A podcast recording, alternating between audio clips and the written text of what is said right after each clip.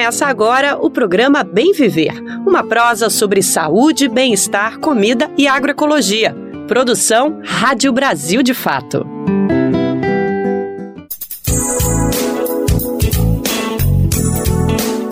Quinta-feira, dia 12 de janeiro de 2023. A partir de agora está no ar mais uma edição do Bem Viver, direto dos estúdios da Rádio Brasil de Fato.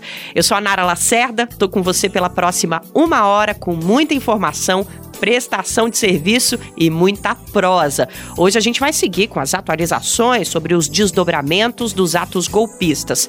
Mas tem muito mais por aqui: saúde, alimentação saudável, cultura. Então vem comigo, nosso Bem Viver de hoje está no ar. Cicatrizes que entram para a história.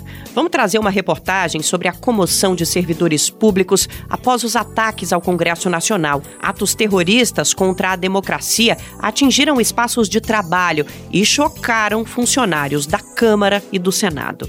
Na entrevista do dia, a gente vai conferir uma prosa com a professora Thais Mauad, do curso de Medicina da USP, sobre o papel da alimentação para o tratamento e a prevenção de doenças. No final do programa, uma homenagem à aniversariante do dia, a mais célebre cirandeira do Brasil, nossa Lia de Tamaracá.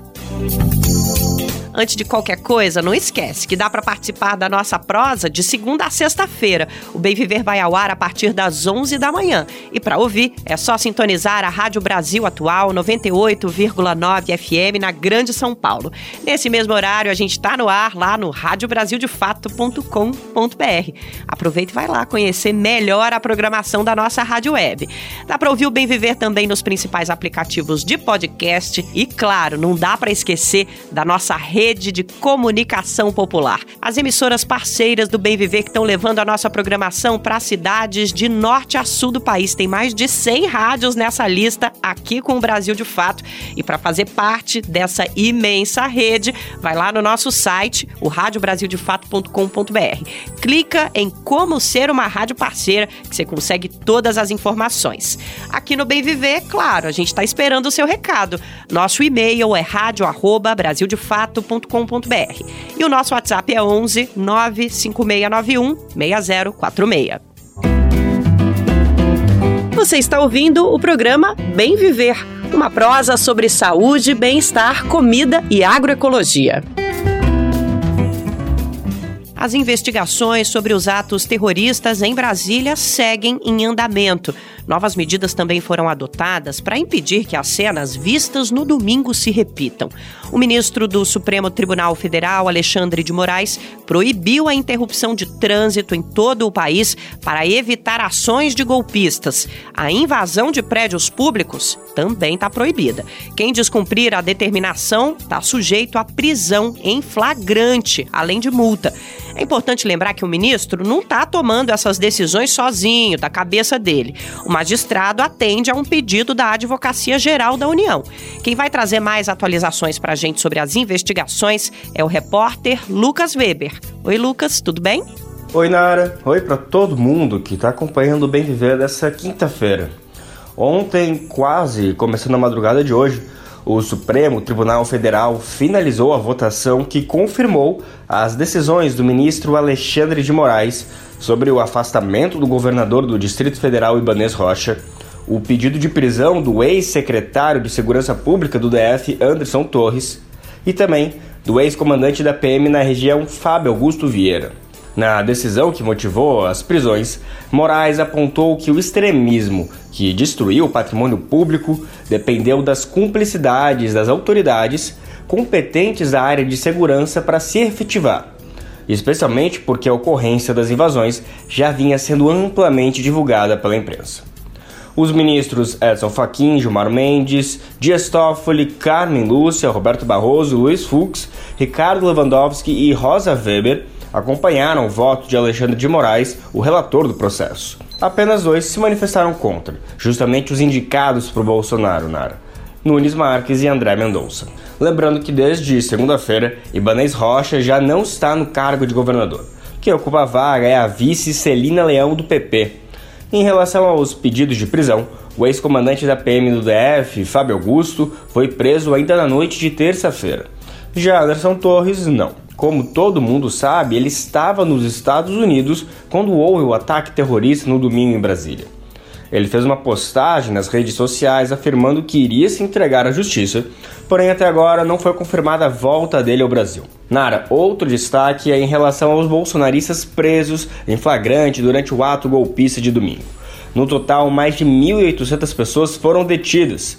Dessas, 1.159 estão presas na Polícia Federal após passarem pela audiência de custódia. Outras 684 que são idosos, pessoas com problemas de saúde, em situação de rua e pais ou mães acompanhados de crianças que também foram detidas, vão responder os processos em liberdade. Ontem, o grupo que permaneceu detido foi encaminhado para o complexo penitenciário da Papuda e para a penitenciária feminina do Distrito Federal, conhecida como Colmeia. Ao chegarem na ala prisional, os bolsonaristas receberam a vacina contra a Covid e um kit de higiene. Nara, esses são os principais destaques do dia em relação a toda essa repercussão e a busca por justiça do ato terrorista acontecido no domingo, dia 8. A gente segue acompanhando todos os detalhes detalhes, volto aqui a qualquer momento para trazer novas informações. Eu fico por aqui, de São Paulo para o programa Bem Viver, Lucas Weber. Valeu, Lucas, pelas informações. A gente segue acompanhando todos os passos das investigações e trazendo as atualizações aqui no Bem Viver. E no meio dos golpistas presos, tem até gente que tem contrato de prestação de serviço com o governo federal firmado durante a gestão de Jair Bolsonaro. O repórter do Brasil de Fato, Igor Carvalho, identificou que o empresário Jamildon Bonfim de Jesus tem três contratos vigentes firmados com órgãos do Executivo Federal. Quem traz os detalhes para a gente é a Talita Pires. Entre os golpistas presos em Brasília após os atos antidemocráticos do último domingo está o empresário Jamildo Bonfim de Jesus, de 60 anos. Ele é dono da Edital Locação de Mão de Obra Zeirelli, que desde 2014 recebeu 24 milhões de reais em contratos com o governo federal. O Brasil, de fato, localizou 37 contratos assinados pela empresa com diversos órgãos do Executivo Federal. Os acordos com as empresas começaram a ser firmados em 2014 e, desde então, totalizam quase 16 milhões de reais. Vale ressaltar que cerca de 8 milhões recebidos pela edital não estão associados a contratos disponibilizados na plataforma de transparência do governo federal. Durante o governo Bolsonaro, foram pelo menos 11 contratos assinados, todos entre 2020 e 2021, somando aproximadamente 2 milhões de reais. Dois deles foram firmados com o Ministério da Saúde e os outros 11 com o Ministério da Justiça e Segurança Pública. Outros três seguem em vigência, assinados pelo Departamento Penitenciário Nacional para penitenciárias nacionais em Mossoró e Campo Grande. Os serviços oferecidos variam entre a disponibilização de mão de obra de profissionais de limpeza, jardinagem, coparia e segurança. Fundada em agosto de 2009 e com capital social de 400 mil reais, a Edital tem sede no Cruzeiro Velho, região administrativa de Brasília. Em seu perfil no LinkedIn, Jamildo Bonfim de Jesus se apresenta como contador. A SEAP do Distrito Federal não divulgou os crimes que os presos foram enquadrados. O que se sabe é que foram detidos após uma tentativa de golpe de Estado no último domingo, orquestrada e executada por grupos bolsonaristas em Brasília. O Brasil de Fato tentou contato com a Edital Locação de Mão de Obra Eireli nos contatos disponíveis em seu registro, mas ninguém atendeu às chamadas. A defesa de Jamildo Bonfim de Jesus não foi localizada para comentar a reportagem. Caso seja feito algum retorno, a matéria será atualizada. De São Paulo, da Rádio Brasil de Fato, com reportagem de Igor Carvalho e Paulo Motorim, Talita Pires. Os atos terroristas do último domingo, além de colocar em risco a nossa democracia, também causaram prejuízos ao patrimônio público. Parte dos danos físicos já está em reparação, mas a imagem da destruição vai ficar marcada na história do país. Para quem mora em Brasília, as cenas foram ainda mais chocantes porque aquele espaço está integrado à vida das pessoas na cidade. A comoção foi maior para quem passa uma boa parte da rotina nos prédios atacados pelos vândalos. É o caso dos servidores federais. A nossa correspondente em Brasília, Cristiane Sampaio, conversou com algumas dessas pessoas que relataram a tristeza de ver esses locais transformados em cenário de guerra. Vamos ouvir a reportagem a partir de agora.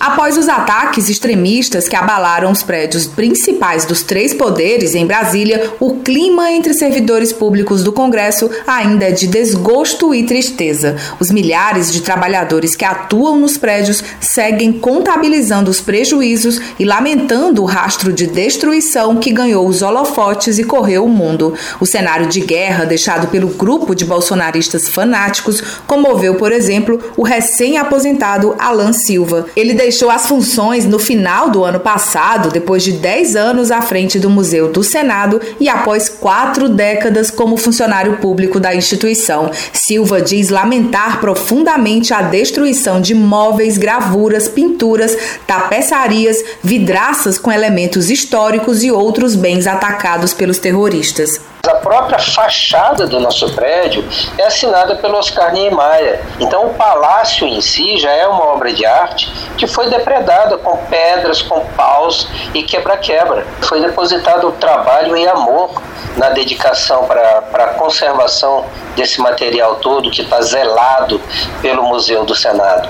Eu assisti pela TV estarrecido. A barbárie que assombrou o país atingiu diferentes objetos históricos e obras de arte da Câmara dos Deputados e do Senado, um patrimônio de valor quase incalculável. Ainda não se sabe ao certo o tamanho do prejuízo, mas somente no Senado a estimativa é de que sejam necessários entre 3 e 4 milhões de reais para a reparação dos danos. Um grupo do Museu do Senado entrou em ação para identificar os principais danos e contabilizar os estragos para começar a planejar o processo de recuperação do patrimônio. Quando soube dos ataques, Alan Silva, que você ouviu no início da reportagem, se voluntariou para ir até a sede do legislativo verificar os prejuízos. O aposentado afirma que o museu tem um laboratório próprio e conta com colaboradores que irão auxiliar na restauração dos bens. Ele acredita no sucesso do trabalho a ser desempenhado pelos especialistas, mas pontua que alguns sinais tendem a permanecer. Então, quando você pega uma linha dentro de uma tapeçaria, por exemplo, e a rasga com uma faca, você vai fazer uma emenda na, na, na, na tapeçaria. Quando você quebra um mobiliário de madeira, quando você vai restaurar, a fissura ela pode até ser ocultada, mas o móvel fica mais fragilizado. Qualquer interferência de restauração é uma interferência agressiva. Nós procuramos fazer interferências mais sutis, que são a conservação. A restauração é um último passo quando o dano está feito e para você recuperar pelo menos a dignidade ou a forma da sua peça, você entra com um processo cuidadoso de recuperação. Mas é impossível uma recuperação que não deixe marcas. Na Câmara, a selvageria dos extremistas chocou a servidora Ana Karine Nogueira, concursada, que atua na casa há pouco mais de 20 anos. Não, eu acho que o servidor da Câmara tem uma ligação, assim, o servidor, principalmente que trabalha já, lá já há alguns anos, eu acho que eles têm uma ligação afetiva com a Câmara muito grande. E eu tenho por diversos fatores. Cresci com meu tio que vivenciava a política desde a época da ditadura, então assim, eu cresci escutando várias histórias, ele vivia nos bastidores da Câmara. Eu estudei muito para estar lá. Eu conheci meu marido lá, entendeu? Eu gosto do trabalho que eu realizo. Eu me sinto assim apesar dos pesares, eu acho que eu faço de alguma forma uma contribuição para a sociedade. Foram várias, várias revoltas ontem, sabe? Ana Karine afirma que a tristeza aumenta quando ela associa o ocorrido no domingo a episódios anteriores vividos por pessoas que trabalham ou transitam pelo Congresso. A servidora narra que há cerca de um mês, por exemplo, por conta de uma manifestação golpista que interditou uma das entradas da Câmara, ela viveu momentos de tensão. Porque havia poucos manifestantes, um número pequeno, mas eles eram agressivos. Foi um dia que eles até agrediram dois parlamentares e alguns servidores e o segurança, o policial legislativo não deixou pegar meu iFood, porque ele falou assim: "É, tá perigoso. Eles estão agressivos". Até que eu insisti, insisti, insisti, e aí eu, eu fui, ele foi me, tipo, me escoltando, assim, sabe? Para a servidora, o incidente de domingo demonstra a inoperância das forças de segurança, especialmente as do governo do Distrito Federal, diante do caos previamente anunciado. De Brasília, da Rádio Brasil de Fato, Cristiane Sampaio.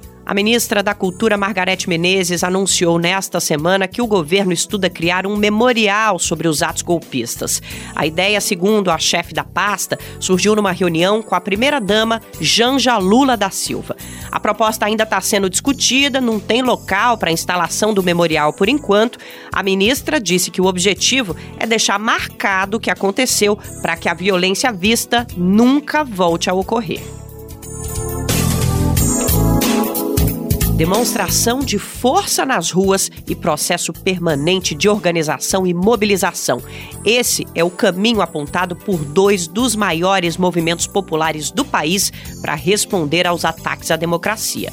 O MST, Movimento dos Trabalhadores Rurais Sem Terra, e o MTST, que representa os trabalhadores sem teto, estão entre os grupos que estão mobilizados para cobrar a responsabilização dos participantes e financiadores dos atos praticados pelos apoiadores de Jair Bolsonaro. Vamos saber mais? A reportagem é de Gabriela Moncal.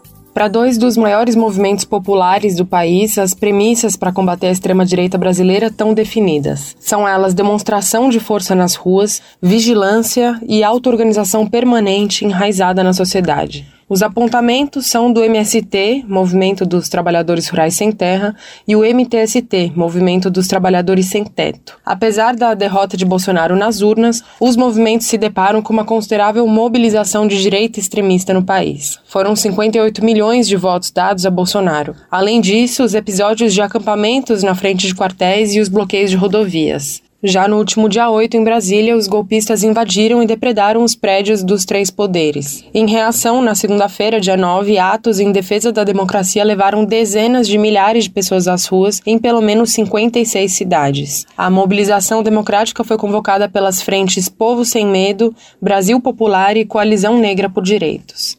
Considerando o ataque de bolsonaristas no último domingo, ativistas do MST e do MTST ouvidos pelo Brasil de Fato defendem a responsabilização dos participantes, dos financiadores e das autoridades estatais envolvidas. Para Rude Rafael, da Coordenação Nacional do MTST, ficou nítida uma diferenciação da atuação das forças de segurança durante os atos antidemocráticos. Uma das coisas que, que é notória é que se fossem movimentos sociais com pautas legítimas reivindicando daquela forma no Congresso, no Palácio do Planalto, na Praça dos Três Poderes do STF, seriam é, recebidos com um tiro, porrada e bomba, como foram em vários momentos da nossa história. Se fossem torcidas organizadas, né, seriam duramente reprimidos. Se fosse qualquer setor da sociedade, teria um tratamento totalmente diferente do que houve. Para Débora Nunes, da direção nacional do MST, o Brasil viveu uma nítida tentativa de golpe, tendo como elemento central a não aceitação do resultado das urnas. Ela destaca a importância do movimento na defesa da democracia.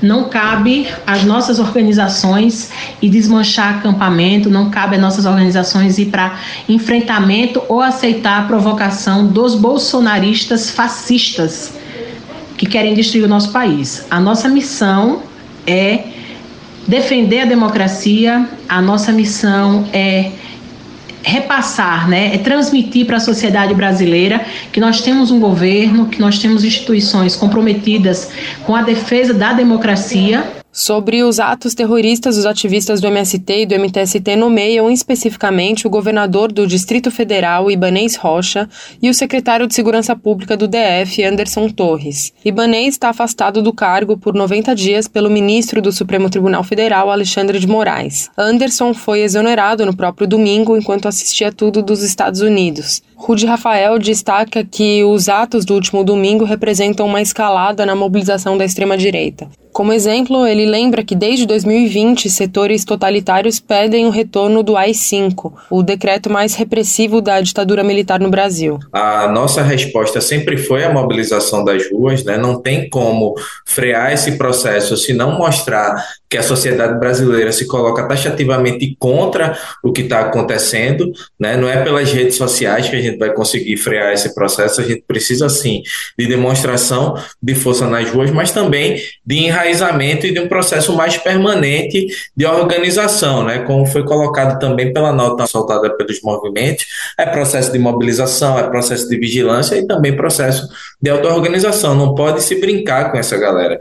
Débora Nunes também destaca a importância de mobilizações processuais no tecido social para, em suas palavras, reconstruir o Brasil. Nós precisamos estar atentos, alertas, mas, sobretudo, nessa perspectiva da gente construir né, organizações populares, fortalecer a participação popular, mas no sentido da gente garantir aí né, que o povo brasileiro possa, de fato, ter seus direitos garantidos, que o povo possa né, viver né, com condições dignas de existência e que a gente possa seguir construindo, reconstruindo o Brasil. Segundo o levantamento feito pela Pública a partir de registros da Polícia Federal, a maioria dos ônibus que transportaram os golpistas para Brasília saíram do Paraná e de São Paulo. Um dos veículos apreendidos pelo STF é da empresa Nogueira Turismo, cujo dono é o empresário bolsonarista Maurício Nogueira Dias, do Republicanos. Dias disputou sem sucesso o cargo de deputado estadual em São Paulo nessa última eleição de 2022. Em março do ano passado, o grupo Conservadores da Alta Mogiana, fundado por ele, organizou um congresso com a presença de Eduardo Bolsonaro, Carla Zambelli e Tarcísio de Freitas, entre outras figuras públicas aliadas do ex-presidente. Desde domingo, dia 8, parlamentares ruralistas têm se manifestado em defesa ou minimizando a ação golpista em Brasília. Entre eles, o deputado federal Ricardo Barros, do PP, e José Medeiros, do PL. De São Paulo, da Rádio Brasil de Fato, Gabriela Moncal. A gente até queria falar sobre assuntos mais leves aqui no Bem Viver, mas num momento como esse, a gente tem que dedicar espaço para condenar ataques tão graves aos pilares da nossa ainda jovem democracia. Num editorial publicado nesta semana, o Brasil de fato classifica os atos terroristas como uma página infeliz da nossa história, marcada pelo personagem de Bolsonaro e que ainda não foi virada. O texto publicado no site, assinado pela diretora Nina Fidelis, destaca que as ações terroristas impõem uma urgência na responsabilização e no cumprimento da Constituição. O editorial também ressalta que será necessário um esforço do governo para desaparelhar o Estado, especialmente as Forças Armadas. Por fim, o Brasil de fato faz coro à palavra de ordem das manifestações pela democracia que tomaram as ruas na última segunda-feira, para que não haja anistia aos criminosos. O texto diz, abre aspas, em uma sociedade se pode divergir no campo das ideias, com acesso plural a informações e espaços de debates, mas não se pode tolerar o intolerável é o que se espera das instituições, da população, dos profissionais do jornalismo, de chefes de Estado, nas respostas dadas ao fascismo e ao racismo, aos atos terroristas e a todo e qualquer ataque à democracia e à vida, sem anistia. Fecha aspas. Você encontra o texto completo no site do Brasil de Fato. Acesse brasildefato.com.br e procura lá pelo nosso editorial. Qual foi a última vez que você ajudou a salvar uma vida? Nájila Lima, do Hemocentro do Ceará, tem um recado para você. Todas as vezes que você doar sangue, nunca esqueça, você vai estar ajudando a salvar a vida de uma família inteira. Esse paciente, ele é pai, ele é mãe, ele é o irmão, ele é o amor da vida de alguém. Então doe sangue, procure uma das unidades mais próximas da sua casa e realize a sua doação de sangue. Tome uma atitude e salve vidas. Doe sangue. Uma parceria Rádio Senado. E o nosso assunto por aqui agora é saúde, uma prosa que ainda precisa estar presente no nosso cotidiano, os cuidados para evitar a disseminação da Covid-19. A OMS, Organização Mundial da Saúde, voltou a reforçar a necessidade do uso de máscaras em locais fechados. A recomendação foi dada nesta quarta-feira e eu acompanhei a coletiva de imprensa da OMS. Vem comigo para a gente conferir mais informações. Um dia após voltar a recomendar a obrigatoriedade do uso de máscaras em voos de longa distância, a OMS, Organização Mundial da Saúde, informou que o equipamento continua necessário em todos os locais fechados, com pouca ventilação e aglomeração de pessoas. As afirmações foram feitas pela epidemiologista Marina Van Kerkhove, líder técnica da OMS em Covid-19, ao responder um jornalista que cobrou clareza nas orientações sobre o equipamento de segurança. Kerkhove disse que o uso da máscara é uma recomendação da OMS desde o início da pandemia e segue na lista de medidas fortemente indicadas para conter a propagação do vírus. Ela ponderou, no entanto, que a definição deve levar em conta cada situação. Para o público em geral, a OMS recomenda o uso das máscaras em locais fechados, particularmente quando há aglomerações, quando há pouca ventilação. Isso pode incluir uma variedade de cenários, como o transporte público, mas também pode incluir prédios. O contexto é importante, a transmissão é uma combinação de fatores: a distância que você está das pessoas, o local em que você está a ventilação na sala, quanto tempo você passa naquela localidade. A epidemiologista afirmou ainda que já há dados indicando que a subvariante XBB 1.5 tem muito mais poder de propagação, mas ainda não é possível dizer se os casos têm maior ou menor gravidade. A linhagem da Omicron vem preocupando o mundo nas últimas semanas, mas ainda há poucas informações sobre ela. Segundo Kerkov, as mutações são naturais e vão continuar acontecendo. Um comitê da Organização Mundial da Saúde vai se reunir em 27 de janeiro para reavaliar o status de emergência global para a Covid-19. A partir da avaliação do comitê que atua na resposta à pandemia, a direção da organização deve definir o caminho a ser seguido. De São Paulo, da Rádio Brasil de Fato, Nara Lacerda. A ministra da Saúde, Nízia Trindade, afirmou que o abastecimento de vacinas para crianças e bebês contra a Covid deve ser normalizado nos próximos dias. A chefe da pasta também apontou que a retomada do programa Farmácia Popular e uma ampla campanha de vacinação a partir do mês que vem estão entre as prioridades para os primeiros 100 dias de governo. Detalhes com a repórter Talita. A ministra da Saúde, Nízia Trindade, se reuniu com o presidente Luiz Inácio Lula da Silva nesta terça para discutir as ações prioritárias da pasta nos 100 primeiros dias de governo. Após o encontro, ela concedeu entrevista coletiva e falou sobre os objetivos definidos na reunião. Entre os pontos destacados estão um plano emergencial para a redução de filas para a realização de cirurgias e exames pelo SUS. Nízia falou também sobre a retomada do programa Farmácia Popular e a realização de uma ampla campanha de vacinação a partir de fevereiro. De acordo com a ministra, o objetivo é ir além da imunização contra a Covid, levando em conta outras doenças, com foco também no público infantil. A ideia é sim começar com escolas, olhar o público escolar. Nós estamos falando não só de Covid, Covid vai passar a estar no calendário regular do Programa Nacional de Imunizações, mas nós temos a grande tarefa de recuperar as altas coberturas vacinais no Brasil.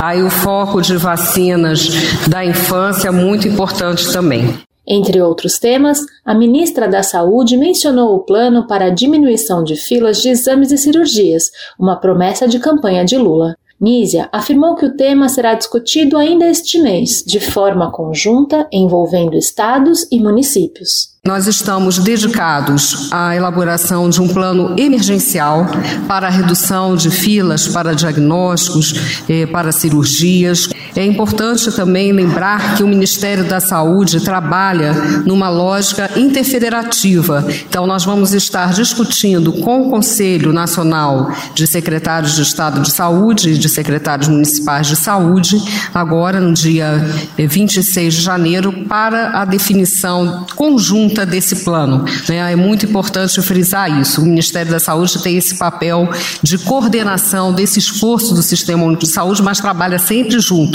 Segundo a ministra da Saúde, a pasta está negociando com os fabricantes para normalizar o fornecimento de vacinas, entre elas as doses pediátricas contra a Covid-19. Nise adiantou que foi acertado um adiantamento das entregas com o Instituto Butantan com a chegada nos próximos dias de 715 mil doses. Ainda de acordo com ela, mais adiante, devem chegar uma remessa adicional de cerca de 2 milhões de doses. O plano de iniciar uma grande campanha de vacinação no país no próximo mês ocorre em meio a uma crise sem precedentes em relação à imunização de crianças. Um estudo divulgado pela Fiocruz mostrou que o Brasil está próximo de completar uma década sem conseguir alcançar a cobertura vacinal contra difteria, tétano e coqueluche. Outro ponto emergencial é a retomada do programa Mais Médicos. A ministra afirmou que o fim do programa deixou um vazio assistencial em pequenos municípios e nas periferias de grandes cidades. O enquadramento legal do programa não deve ser alterado, mas o Ministério trabalha para pensar em incentivos para que os médicos brasileiros se candidatem às vagas oferecidas. Da Rádio Brasil de Fato, com informações de Brasília, Talita Pires. Uma das frentes de atuação do sistema de saúde é a prevenção de doenças. Ter uma população saudável evita a sobrecarga dos serviços e, nesse sentido, a alimentação tem um papel extremamente importante. Foi pensando nisso que há quatro anos a Faculdade de Medicina da USP incluiu no currículo dos estudantes a disciplina de Medicina Culinária. O curso é pioneiro no Brasil, inspirado em escolas estadunidenses. A proposta é que os futuros médicos e médicas tenham contato com a abordagem da alimentação saudável como um cuidado em saúde. A nossa repórter Geisa Marques conversou com a professora Thais Mauad, docente do curso de medicina da USP, sobre a importância de se incluir esse tema na formação médica. Ela ressalta que as aulas são conectadas à realidade brasileira, considerando a nossa diversidade alimentar e que hoje mais de 30 milhões de pessoas vivem em situação de fome no país. Vamos entrar nessa prosa a partir de agora. Muito obrigada pela participação e seja bem-vinda, professora Thais. Olá a todos, muito obrigada pelo convite ao Brasil de Fato, é, a todos que estão ouvindo, muito obrigada. É, e realmente a disciplina de medicina culinária, ela no Brasil ela está começando. Ela já existe há alguns anos nos Estados Unidos, onde foi onde a gente se inspirou no modelo, no exemplo de lá.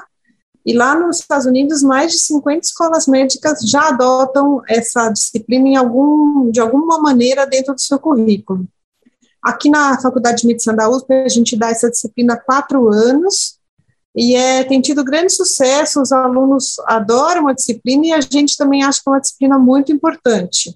Professora, eu achei, quando eu vi, né, estava lendo sobre essa disciplina, eu achei muito interessante, principalmente por conta da questão social, até ali uma entrevista que a senhora traz, né, nós não podemos ficar alheios a mais de 30 milhões de pessoas aqui no nosso país que estão em situação de insegurança alimentar. É, são questões que muitas vezes passam aí despercebidas né, por um curso de medicina, por exemplo. Então, eu queria que a senhora falasse um pouquinho da importância de se trazer dados como esses, se colocar esse tema também em discussão no curso de medicina e, e de onde né, que veio mesmo esse olhar para a necessidade de incorporar ah, uma disciplina como essa? Bom, então a história do curso nasceu é, com a, a, o olhar da alimentação saudável. Aqui na Faculdade de Medicina, não sei se vocês sabem, a gente tem uma horta, já fazem 10 anos. E foi dentro da horta que, na verdade, a gente se, né, nasceu essa vontade de levar a alimentação saudável para dentro da faculdade. Esse ano, especificamente, nesse esse, esse ano do curso, a gente teve que trazer esse tema, esse ano passado, na verdade, a gente começou a trazer esse tema para os alunos.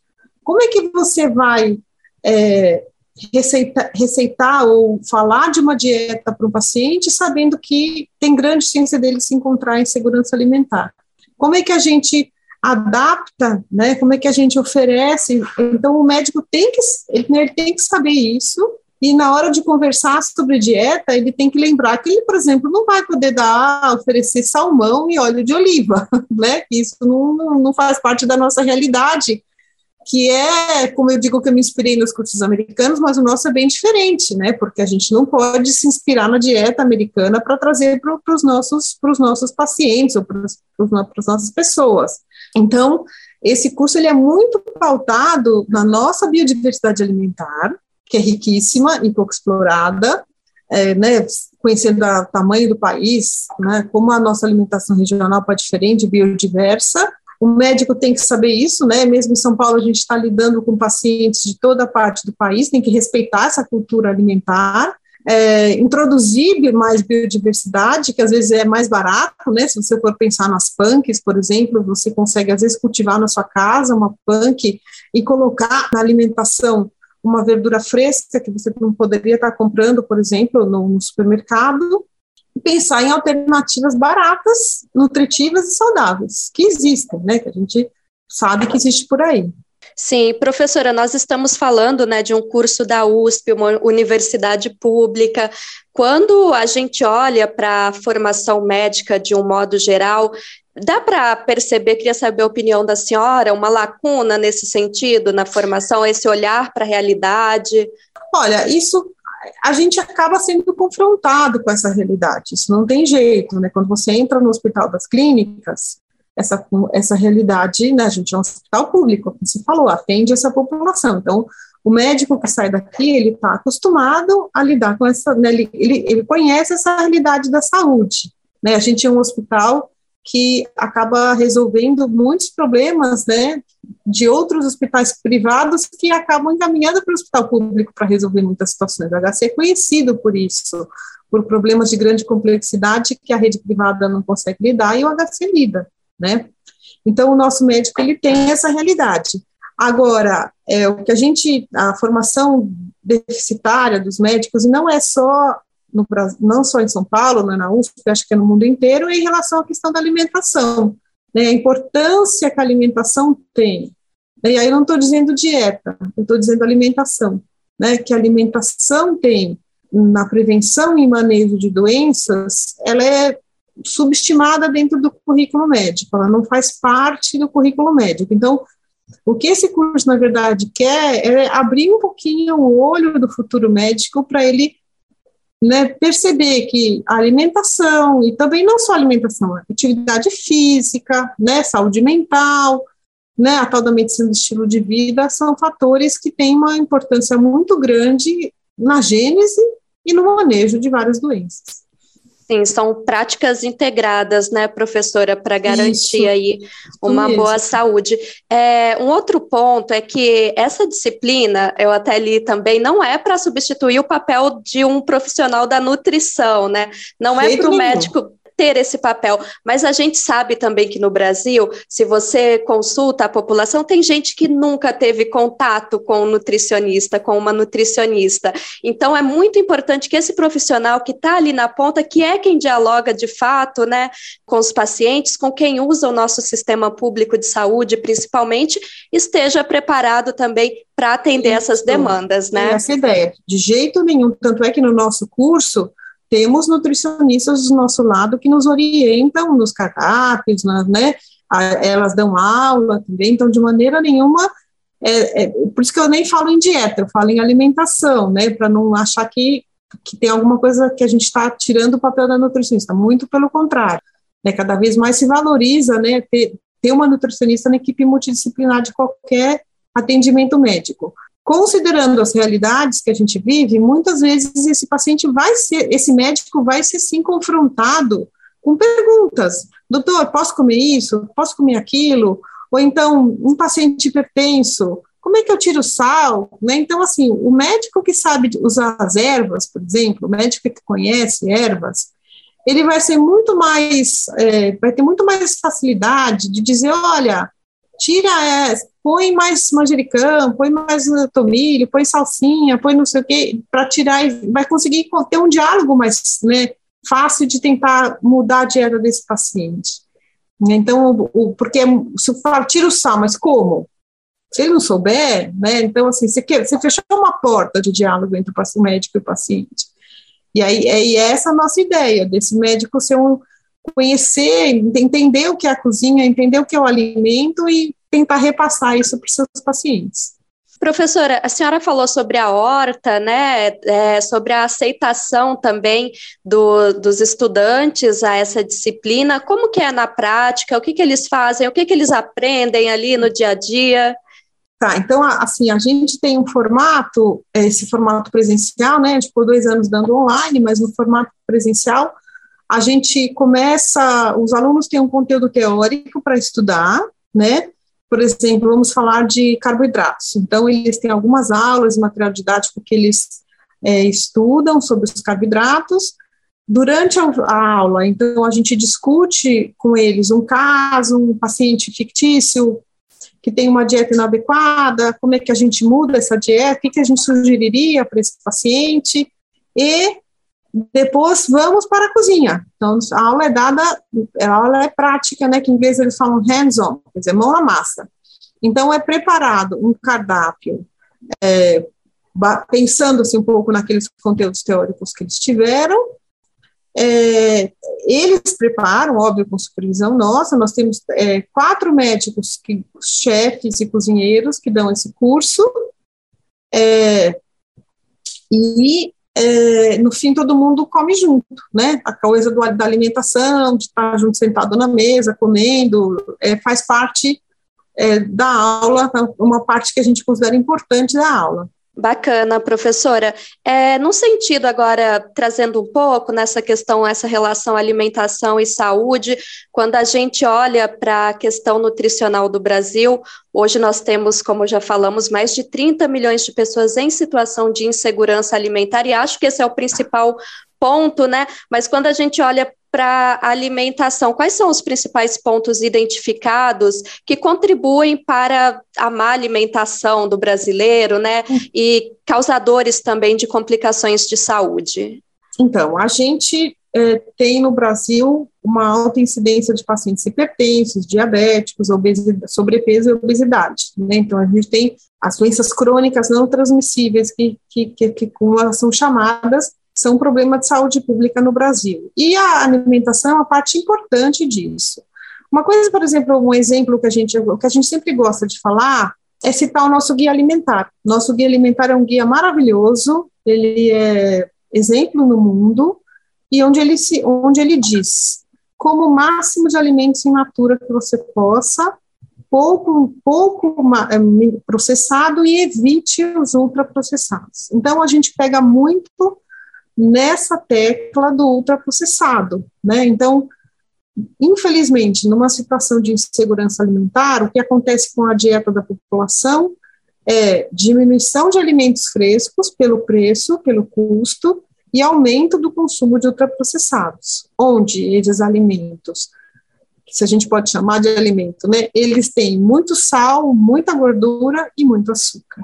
Então, é, isso a gente tenta bater na tecla com os estudantes, de mostrar esses aspectos, de explicar, né, gente, é, o, o, os malefícios do excesso de sal, os malefícios do excesso de açúcar, mostrar que o ultraprocessado é um alimento que não é, que é rico nisso, né, que é uma deconstrução do alimento, na verdade, né, isso a gente acha que a gente consegue conversar, abrir o olho deles para isso e que, que acho que é um problema grave né, para criança, né, você vê que o consumo dessas coisas é muito alto, né, salgadinho, refrigerante, né, por que, que uma pessoa tem que tomar refrigerante, né, por que, que uma pessoa tem que ingerir açúcar, água e caloria vazia ainda gerar lixo, né, outra coisa que a gente pega, é, costuma é, conversar bastante com eles, então, todo final de aula a gente pesa o que a gente gerou de resíduo, o resíduo orgânico ele é compostado, né, que a gente gera na aula,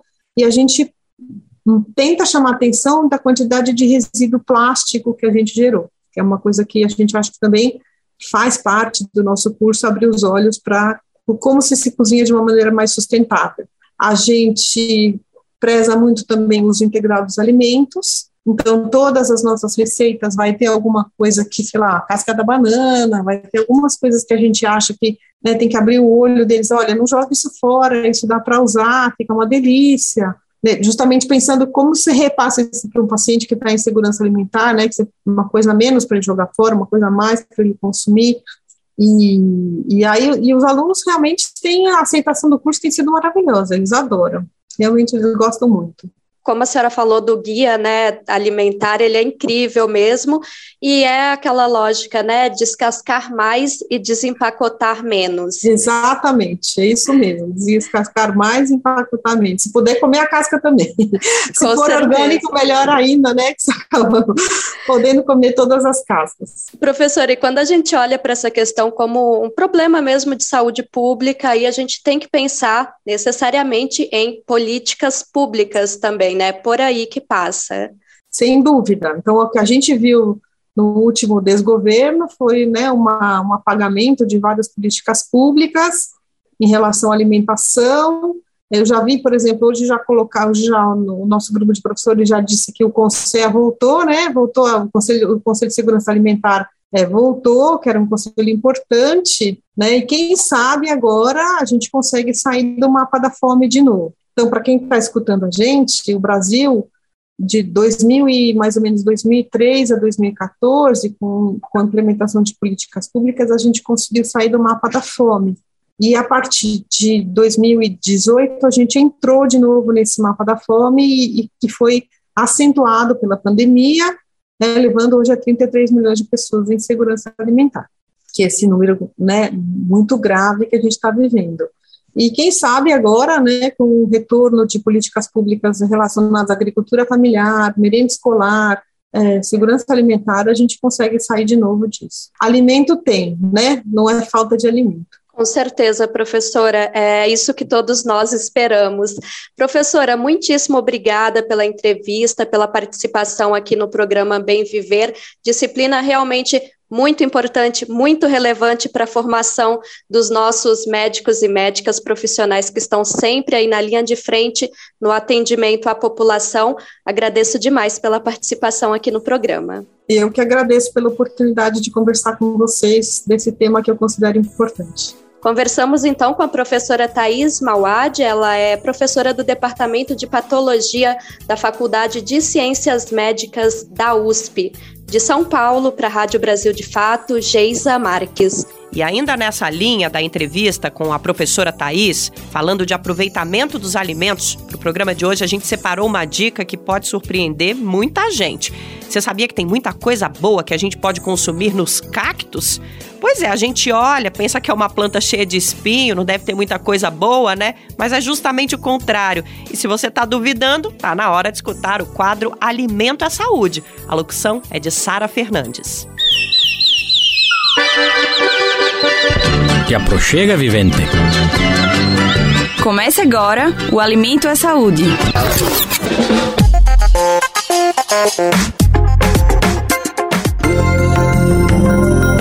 Os cactos vêm ganhando espaço nas pesquisas de universidades, nos cardápios de restaurantes e na mesa de famílias de diferentes regiões do país. Eles já são ingredientes-chave de refogados e recheios, mas também são base para pães, bolos, geleias, sucos e até sorvetes unindo sabor e saúde no prato de quem está disposto a romper estereótipos. O cacto, né, ele pertence à família cactácea e existe né, uma grande variedade né, dentro dessa família. Em torno de 37 gêneros né, já foram identificados aqui no Brasil. Esta é a engenheira de alimentos e professora do curso de nutrição da Universidade Estadual da Bahia, Clícia Benevides. Esses vegetais, eles são usados principalmente na alimentação animal, né, de ruminantes. Então, com isso, existe uma, uma certa resistência do uso desses vegetais na alimentação humana. Bom, mas isso tem, tem mudado aos poucos aqui no Brasil.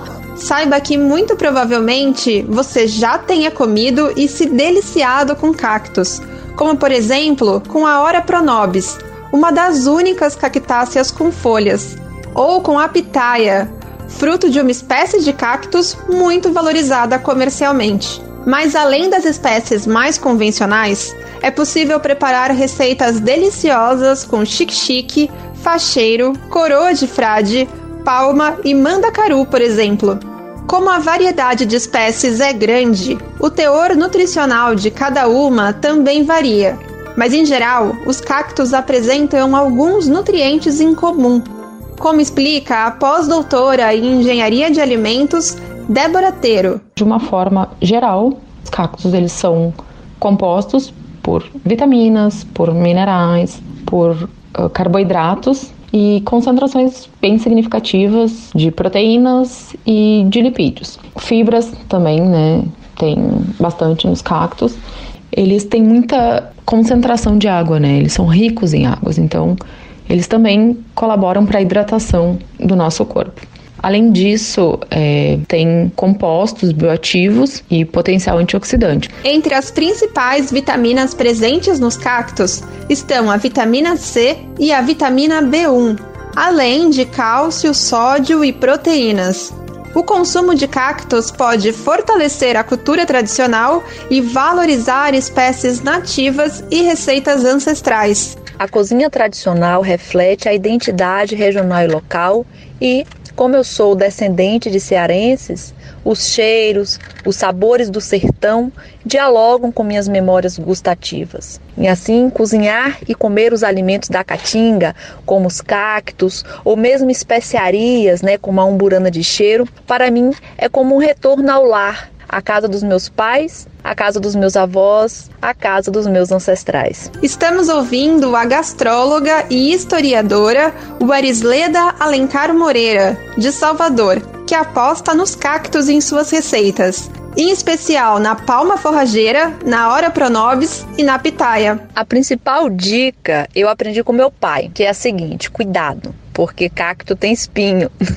então, ao manusear uma cactácea, é preciso realmente a gente ter cuidado. A primeira vez que eu coletei o figo da Índia, que é o fruto de um cacto, eu fiquei com a mão cheinha de espinhos miúdos. E aí meu pai dava risada da minha cara e dizia que iria me presentear, né, com uma luva de couro para que eu pudesse fazer essa coleta, mas que até o dia que eu fosse para casa dele no interior, que eu poderia usar um chinelo havaiana para coletar essas frutas ou mesmo um pegador de macarrão. Acredite, um pegador de macarrão foi a dica de ouro. Com essa dica importante, o Arisleda conta que o preparo das cactáceas pode ser muito simples e parecido com o que já fazemos com outros legumes. Se alguma vez na vida você já fez alguma preparação com chuchu, você vai saber cozinhar cactos, porque com a palma, mandacaru, chique-chique.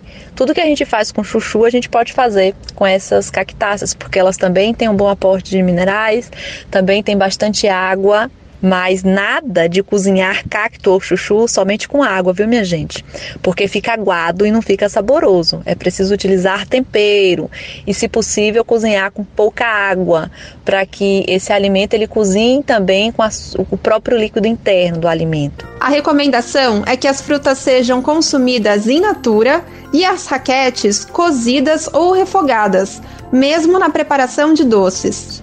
E então, bora comer cacto? De São Paulo, da Rádio Brasil de Fato, Sara Fernandes. Não esquece que esse conteúdo está disponível no radiobrasildefato.com.br. Ali no finzinho da página você encontra os ícones para os nossos programas, os nossos quadros. Aproveita para conhecer ainda mais a nossa programação, toda a nossa produção. Esse material que você ouviu agora está salvo e de graça para você escutar, recomendar e baixar. O governo brasileiro decidiu apresentar Belém, capital do Pará, como candidata à sede da Conferência do Clima de 2025. O anúncio foi feito pelo próprio presidente Luiz Inácio Lula da Silva, um dia antes do aniversário de 407 anos da cidade, que é celebrado hoje. A repórter Sayonara Moreno, da Rádio Nacional, tem as informações para candidatar o Brasil como sede da COP30 em 2025, o presidente Lula formalizou nesta quarta-feira a escolha por Belém, capital do Pará. A decisão foi anunciada ao governador do estado, Helder Barbalho, que foi recebido pelo presidente no Palácio do Planalto, em Brasília. Lula postou um vídeo nas redes sociais anunciando a novidade. O Itamaraty formalizou a cidade de Belém como cidade que está disputando a candidatura para realizar a COP30 em Belém. Eu tinha assumido um compromisso no Egito, na COP27, de que a COP30 poderia ser realizada no Brasil. E eu fiquei feliz quando o nosso ministro Mauro Vieira formalizou ao governador Helder a cidade de Belém. Quero que a gente esteja lá para fazer uma bela COP. O Helder Barbalho destacou que a candidatura é importante para a região amazônica, que vai, segundo ele, protagonizar um momento histórico. E Belém, do estado do Pará, estará de portas abertas para debater a Amazônia, para discutir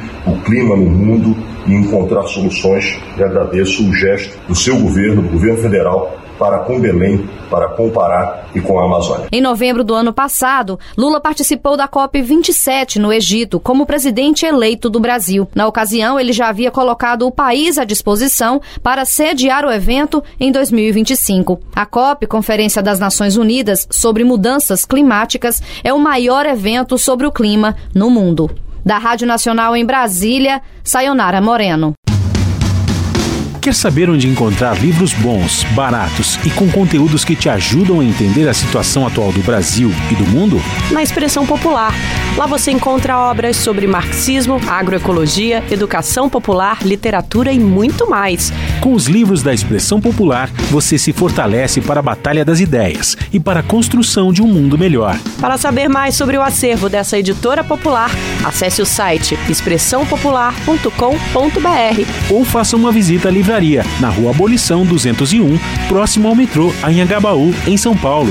Editora Expressão Popular. Eu sou Lia da beira do mar, morena queimada do sal e do sol, da ilha de Itamaracá. E hoje é um dia especial para a cultura brasileira. É aniversário de Lia de Itamaracá, a rainha da ciranda. Pernambucana, da ilha de Itamaracá, ela está completando 79 anos e segue ativa, fazendo shows pelo país. Recentemente, Lia recebeu o título de Patrimônio Vivo do Estado de Pernambuco. Também já foi reconhecida como doutora honoris causa pela Universidade Federal do Estado, além de outras homenagens, inclusive internacionais. Além da música, Lia de Itamaracá já fez sucesso no cinema. Em 2019, ela foi um dos destaques do filme Bacurau de Kleber Mendonça Filho. Para celebrar a data, a gente aproveita para recuperar uma entrevista realizada pelo Brasil de Fato com a artista. Ela começou respondendo como a música faz parte da vida dela. O meu sonho era cantar. Eu achava bonito quem canta, quem dança. E eu dizia sempre assim: meu Deus, eu queria um dia ser uma cantora para cantar muito público, para muita gente, que tenha gente mesmo para valer, para sentir aquele povo todo. Aí segurei a peteca e lá vai Teca Calazans, é uma pesquisadora de música e é artista, teve na ilha de Tamaracá em 61 para 62. Ela me ouvindo cantar, pediu para cantar uma música para ela. Uma dessas músicas que sufragei para ela, surgiu, uma, surgiu essa, Quem Me Deu Folia. Ela disse, Lia, essa música é um amor, eu vou pôr letra nisso. Será uma ciranda em sua homenagem. Eu digo, qual é mesmo? E você vai fazer isso por mim mesmo? Eu tinha 12 anos nessa época, por aí. Ela disse, vou, minha filha, vou. Aí passou por um tempo, passou nas rádios. Eu tinha uma vizinha que ela tinha aquele rádio ABC Canarinho. Aí ela dizia, Lia, olha, tá passando tua música no rádio. Corri pra casa da mulher. Falei, é um trechinho mesmo. Essa tirando quem me deu foi Lia, que mora na ilha de Tamaracá. É um trechinho só. Vim gravar um LP em 77. Aí vamos fazer show, vamos fazer show, vamos fazer show, vamos fazer show em Recife, Tamaracá, e lá vai. E aí tornou-se a Lia da Ciranda. Diga, agora meu sonho tá completo. Lia escrevia na areia desde menina, vida me ensina a ser assim.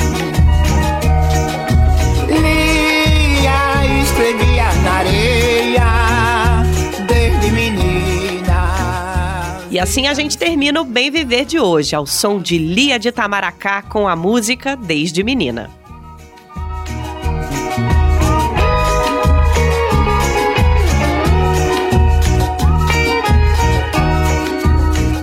Bem Viver vai ao ar a partir das 11 da manhã na Rádio Brasil Atual, 98,9 FM na Grande São Paulo e no radiobrasildefato.com.br.